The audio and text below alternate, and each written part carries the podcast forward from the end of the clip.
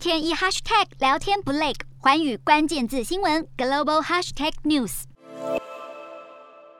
根据日媒报道，日本海上自卫队十九号发现俄罗斯的驱逐舰等六艘舰艇航行在长崎岛的男女群岛西方约八十公里处的东海。这六艘舰艇二十号穿越位于日本九州与朝鲜半岛之间的对马海峡，往日本海方向航行。据了解，这六艘舰艇当中有三艘是与俄罗斯天然气公司有关的管线铺设船与补给支援船，另外有一艘中国海军的情报搜集舰，同样在日本附近海域活动。二十号穿越鹿儿岛奄美大岛附近。从东海朝太平洋航行，对于中俄军舰在日本周边海域行动趋于活络的情况，日本防卫省正加强警戒监视，并分析航行的目的。而日本外务省二十号公布有关日本民众对于和中国外交关系看法的民调结果，有超过六成日本民众表示，对于中国多次入侵日本领海等行为，当局应该采取强硬的态度。